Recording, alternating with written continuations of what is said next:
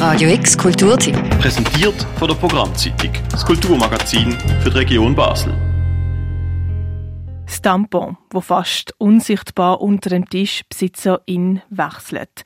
Der Spruch, sie hat wohl ihre Tage, darum ist sie so gereizt. Oder dass Tage in Film und Serien meistens dann vorkommen, wenn ProtagonistInnen zum Glück nicht schwanger sind.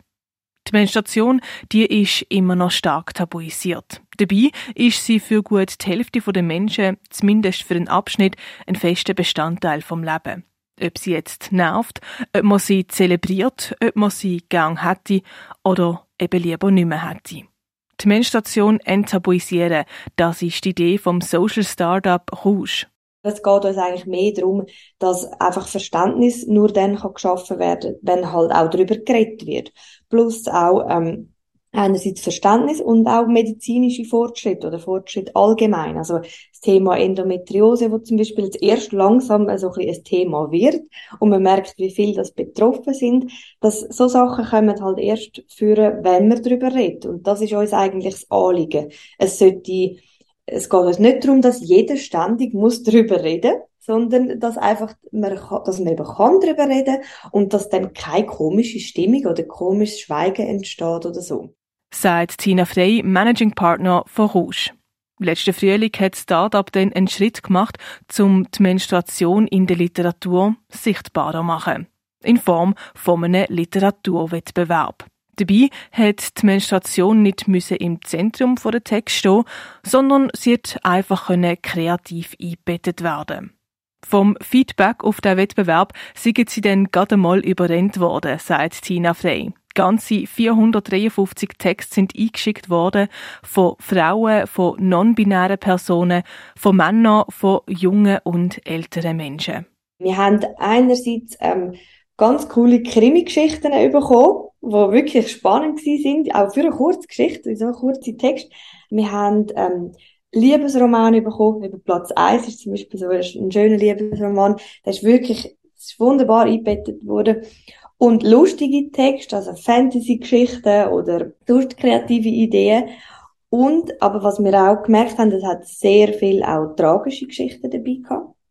Wir haben ähm, sehr viel autobiografische Texte, also wo wir gemerkt haben, das ist ziemlich sicher nicht einfach frei erfunden, sondern das sind Erlebnisse. Viele haben auch darüber geschrieben, wie sie das erste Mal ihre Tage bekommen haben, über traumatische Erlebnisse mit der ersten Menstruation. Es hat Text über Missbrauch. Menschen mit Essstörungen haben darüber geschrieben, wie sie es positiv empfunden haben, wo sie die Mens beim Zunehmen wieder bekommen haben. Eine Sammlung von verschiedenen Texten, wo unsere Gesellschaft und Menschen, die menstruieren, spiegelt.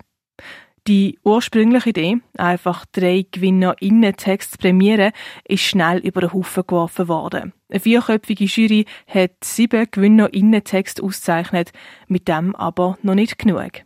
Und so sind wir dann natürlich auch auf die Idee vom Buch gekommen. Weil so viele gute Texte eingereicht worden sind, haben wir gefunden, das kann nicht sein, dass das einfach nur bei uns bleibt irgendwie. Wir müssen das irgendwie rausbringen, wir müssen das ähm, der Öffentlichkeit zeigen, wie schön, dass das gemacht worden ist, wie, wie kreativ, dass die Texte gekommen sind.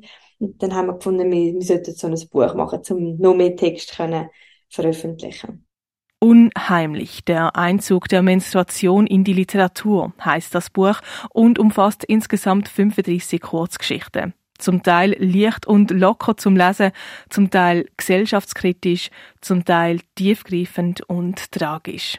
Was die Texte aber gemeinsam haben, es wird blutet zwischen dabei.